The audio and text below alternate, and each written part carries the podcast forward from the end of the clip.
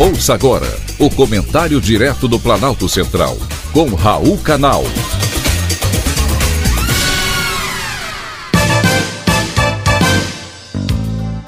Queridos ouvintes e atentos escutantes, assunto de hoje: 100 maus dias.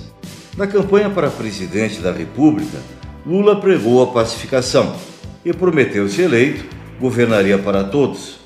Passados hoje exatamente 100 dias de seu mandato, as rixas permanecem e a perversa polarização continua. Eu diria até um pouco mais acirrada, com provocações a adversários e eleitores. Prova disso são as infelizes declarações que tem dado quase que diariamente.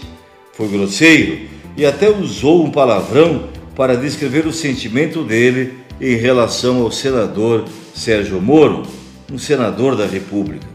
Depois, quando soube do plano do PCC para sequestrar o senador e sua família, o presidente, sem qualquer prova, disse que o plano seria uma armação do ex-juiz.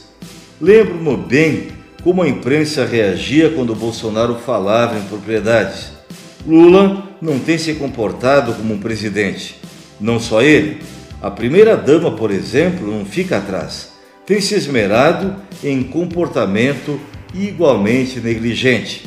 A imagem dela, sambando em frente ao Ministério da Cultura, quando da colocação do letreiro na empena do edifício, foi uma demonstração de descaso com o resto da sociedade. É bom não esquecer que Lula foi eleito com 50,9% dos votos válidos deveria respeitar os outros 49,1% dos eleitores que não votaram nele.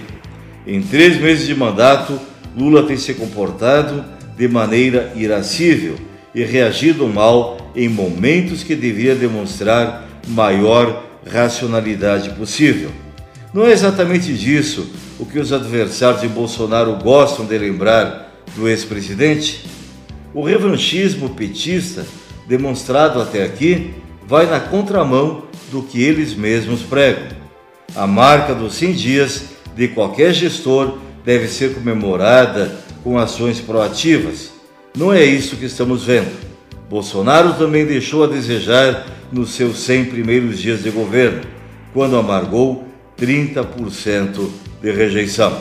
Lula não está diferente, está deixando a desejar nas palavras quanto nas ações. O período é emblemático para sabermos o que nos espera para os próximos quatro anos. Foi um privilégio, mais uma vez, ter conversado com você.